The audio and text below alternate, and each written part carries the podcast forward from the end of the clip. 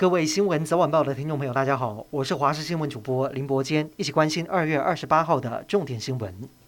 今天是二二八连假的最后一天，高速公路涌现大量返乡车潮。高公局预估，今天国道全线交通量将达到一百一十百万车公里。下午，国五北向宜兰到平林路段甚至一度紫爆，车速不到二十公里。高公局预测，塞车情形大多在晚间六点可以缓解，但是国一苗栗到湖口、国三关西到大溪以及国五宜兰到平林的车流，预计要到晚间八点才能够疏解。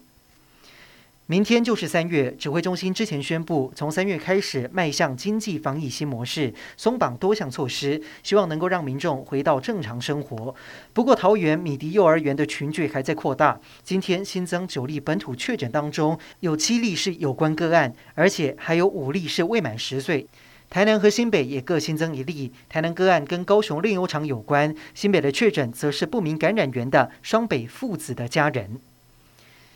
明天开始，指挥中心也公布松绑政策，婚宴会馆重新开放，新人可以逐桌敬酒，不过宾客还是要戴口罩，只有在饮食的过程当中才能够拿下来。也因为放宽婚宴的防疫规定，不少新人也抓紧时间定好日子，光是今年三月就有十天宜嫁娶的好日子，让婚庆公司的业绩也明显成长。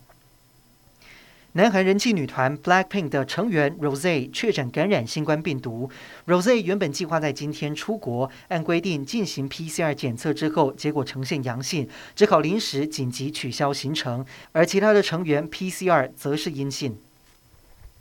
乌俄战争今天进入第五天，双方持续交火，同时外交谈判也在进行当中。乌俄代表在白俄罗斯的边境坐下来谈，但真的能够终结战争吗？外界普遍不看好。乌克兰顽强抵抗，以及欧美发动了制裁，正不断弱化俄罗斯的军力以及国力。普丁大动作下令核威慑部队进入警戒，还有白俄也不断被拍到准备随着俄军一起冲锋，甚至可能已经袭击乌克兰。加上有欧盟国家的侨民死于俄军的炮火，这场乌俄冲突逐渐扩大为欧盟与俄罗斯的军事对决。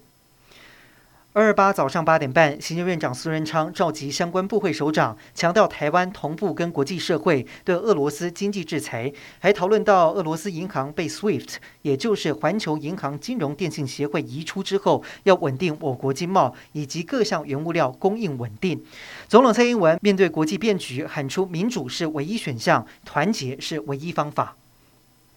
被视为奥斯卡风向球之一的美国演员工会奖，在美西时间二十七号在洛杉矶举行颁奖典礼。入围四项的韩剧《鱿鱼游戏》拿下三项电视类奖项，李正宰还有郑浩妍更是一举抱回视帝还有视后的大奖。虽然是充满欢笑而感动的颁奖典礼，但是重心也是相当心系乌俄的局势。拿下电影类最佳女主角的杰西卡·却斯坦得奖感言不忘鼓励正在为自由而战的乌克兰人。